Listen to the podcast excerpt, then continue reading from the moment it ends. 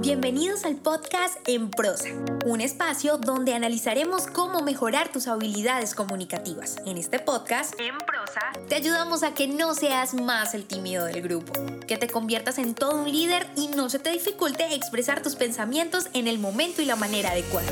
Hemos seleccionado los mejores temas Tendremos entrevistas con personas que tienen experiencia en ello, donde analizaremos de manera muy sencilla, desmenuzaremos la información para que lo aprendas y practiques en cualquier área de tu vida. Soy Diana Checa, bienvenidos. Gracias por conectarse en este martes de modo en prosa. Queridos oyentes, Jared. Sí, Jared, o más conocido como el chico Subway. Es la historia de un joven que en su último año de universidad en Indiana se ocultaba y evitaba cualquier tipo de contacto con las personas por su apariencia física. En ese momento él pesaba 425 libras, es decir, 192 kilogramos, lo que lo hacía prácticamente invisible para los demás. Sin embargo, un día decidió mudarse al campus universitario, entró a una tienda de Subway que estaba al lado de su departamento, estudió el folleto nutricional y se propuso a bajar de peso. ¿Cómo lo hizo? Bueno, comía un Subway de pavo de 15 centímetros para el almuerzo y uno completo vegetariano en la noche. Las dos comidas las acompañaba con una bolsa de papas horneadas y un refresco dietético. El gran secreto era no añadirle mayonesa, aceite ni queso a los emparedados. Tan solo tres meses después de comenzar su dieta, Jared perdió 94 libras, es decir, 42 kilogramos y en un año perdió un total de 111 kilos, que significaba más de la mitad de su peso original. La noticia se dio a conocer con gran rapidez luego de que el periódico de su universidad publicara un artículo sobre pérdida de peso, lo que llamó la atención de algunos medios locales, de revistas que se interesaron en su historia, llamando la atención de la propia franquicia de Subway, quien se puso en contacto con él para que grabara un comercial. Tiempo después, Oprah lo quería en su programa y el resto, bueno, el resto es historia. Desde entonces ha grabado un montón de comerciales, más de 300, y su vida ahora gira en torno a entrevistas, viajes por todo el país, conferencias en escuelas, hospitales y su fundación que lucha contra la obesidad infantil. Interesante historia y mucho más porque si quiere que su mensaje sea entendido, debe aprender a decirlo de manera efectiva. Y la historia de Jared es una historia muy efectiva porque su mensaje se queda grabado rápidamente y atrapa la atención de cualquier persona que la escucha. Estoy segura que no necesita volver a escuchar esta historia si yo le pidiera que se la contara a alguien. Y eso es justamente lo que debe pasar siempre que usted quiera comunicarse con sus hijos, familia, personas de su trabajo, con su jefe y hasta en su vida social. Hay varios elementos a analizar, por lo que en esta ocasión haremos dos episodios explicando la tan famosa comunicación efectiva. Como primer punto, quiero dejarle como reflexión que todos sabemos hablar, pero no todos hemos aprendido a comunicar. Recuerde que si quiere que su mensaje sea entendido, debe aprender a decirlo de manera efectiva. Hay situaciones en las que le aseguro, porque a todos nos ha pasado en la vida que nos hemos visto envueltos en malos entendidos por no encontrar la manera correcta de decir las cosas. O peor aún, necesitamos explicar varias veces lo que decimos porque no es lo suficientemente claro para nuestra audiencia. Si se siente identificado con lo que acabo de decirle, usted está en el lugar correcto porque hoy, al final de este episodio, usted aprenderá a ser efectivo en sus mensajes. Así que comencemos.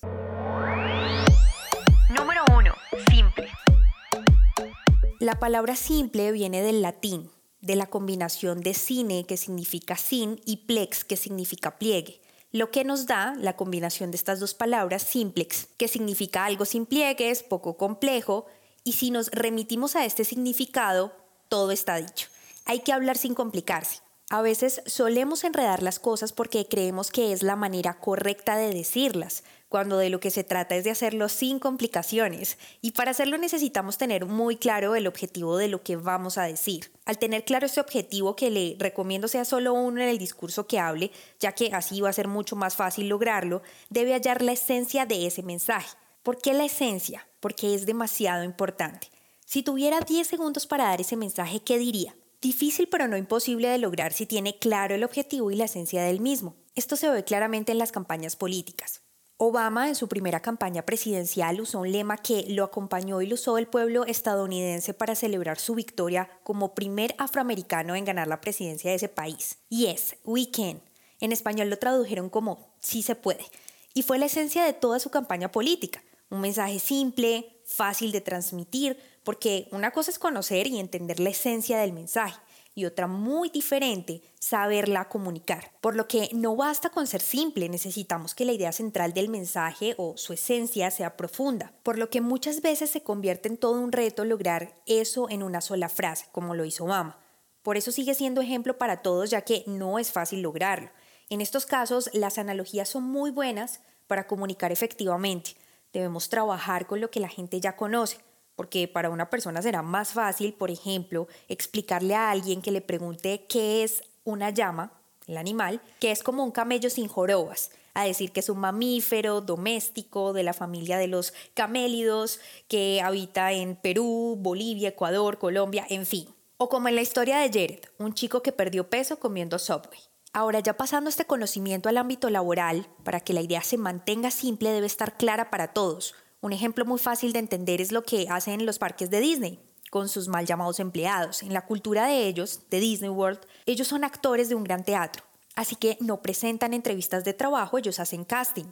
Ellos no usan uniformes, sino disfraces y las personas que van a los parques no son clientes, son sus invitados, lo que permite lograr objetivos increíbles haciendo las ideas más simples. Número 2. Inesperado. Quiere que su mensaje sea entendido, debe aprender a decirlo de manera efectiva. Y una de las mejores maneras es atrayendo la atención de su audiencia. De nada vale que usted diga un gran mensaje si su público no le presta atención. Cuando de hablar en público se trata, estamos acostumbrados a que las personas no lo hagan bien. Por eso cuando alguien habla mejor que los demás capta nuestra atención y nos dejamos deslumbrar, justamente porque no estamos acostumbrados a tener una buena expectativa de una charla o conferencia. O me va a decir que cuando lo invitan a una conferencia no se queda pensándolo un tiempo porque presiente que se va a aburrir. Es cierto, estamos acostumbrados a malos oradores, es una realidad. Precisamente por eso es que no es fácil atraer la atención de su público, pero no se preocupe que tenemos una esperanza. Se trata de abrir fuerte. Cada vez que usted vaya a empezar a decir su mensaje o su discurso, debe hacerlo de una manera impactante. Eso logrará que consigamos, como dicen los expertos, los primeros 10 minutos de la atención de su audiencia. ¿Y cómo podemos hacerlo? No se trata de gritar o hablar fuerte, se trata de tener estrategia. Y para ello hay que conocer a su audiencia. Debe saber cómo piensan y qué esperan que usted les diga en su mensaje, para que de esa manera rompa usted el patrón. ¿Qué pasaría si usted es un conferencista de sexo masculino y es invitado a una charla acerca del valor de las mujeres profesionales? Donde toda su audiencia son mujeres y usted arranca su discurso diciendo algo como, gracias por tan amable invitación, la verdad no considero que las mujeres deban trabajar. Por el contrario, deben cuidar a los niños, cocinar, hacer la casa, y lo dice mirando fijamente a su audiencia, que por cierto debe estar fuera de sus casillas y molesta porque no esperaba que dijera eso en su presentación. Sin embargo, después continúa diciendo algo como, eso es lo que odio escuchar y que lastimosamente en esta época sigo escuchando de muchos hombres e incluso mujeres, y sigue con su discurso acerca del valor de las mujeres profesionales. Es un ejemplo bastante fuerte, pero es inesperado. Quiere que su mensaje sea entendido, debe aprender a decirlo de manera efectiva. Y las primeras palabras que pronuncia son la llave que van a abrir la atención de su audiencia. Puede hacerlo también con historias, frases célebres, estadísticas. Ahora, no se trata solamente de captar esa atención, también deberá mantener el interés, y eso es todo un reto. Por eso los misterios se venden tan bien. Miles de años atrás se crearon la Ilíada y la Odisea, sin embargo al día de hoy seguimos viendo el mismo viaje del héroe en la mayoría, por no decir todas las películas. Y es que el misterio hace que por más mala que sea la historia que le cuenten, usted siga atrapado hasta lograr saber en qué termina. Empecé este episodio contándole la historia del chico Subway y me atrevo a pensar que se quedó escuchando esa historia porque deseaba saber por qué le decían el chico Subway. Esta historia, sin embargo, también es inesperada porque nadie se imagina que comiendo emparedados usted pueda perder más de 100 kilogramos. Y esto del misterio pasa mucho con los noticieros y los titulares. Siempre le dan una muestra de lo que van a pasar de manera rápida y usted se queda hasta el final del noticiero porque sigue esperando la promesa de que en algún momento van a ampliar la información de esa noticia que a usted le interesa. Pero como ya lo dije, la atención de la audiencia es por pocos minutos, por lo que un gran consejo para mantenerla es jugar con el tono de la voz y el ritmo de lo que decimos. No es lo mismo decir algo en voz y ritmo medio, continuando con un alto y ritmo rápido para acentuar una idea en concreto. Y lo mismo hacerlo suave y lentamente. La audiencia, si escucha un mismo tono de voz durante una charla, va a acostumbrarse y recuerde que debemos romper el patrón para que ninguna mosca distraiga al público o no le permita dormirse a los que estaban a punto de hacerlo. Número 3. Concreto. Para este punto debemos batallar con algo que nos persigue a todos, y es la maldición del conocimiento. ¿De qué se trata? Cuando sabemos algo acerca de un tema, tendemos a explicar con un lenguaje elevado y decirlo todo en un mismo momento. Lo que se logra es que abrumemos a la persona que tenemos enfrente y que no nos entienda. Si quiere que su mensaje sea entendido, debe aprender a decirlo de manera efectiva. Y para esto es importante que el mensaje sea concreto, por lo que es necesario que la mente de quien escuche el mensaje pueda examinar lo que dice con los sentidos. Me explico. Hace días vi un video de una diseñadora de interiores hablando de un diseño holístico. Así se llamaba el video. ¿Qué es un diseño holístico? Sin embargo, cuando explicaba de qué se trataba, hablaba de crear espacios en armonía para que las personas pudiesen vivir de manera saludable y balanceada.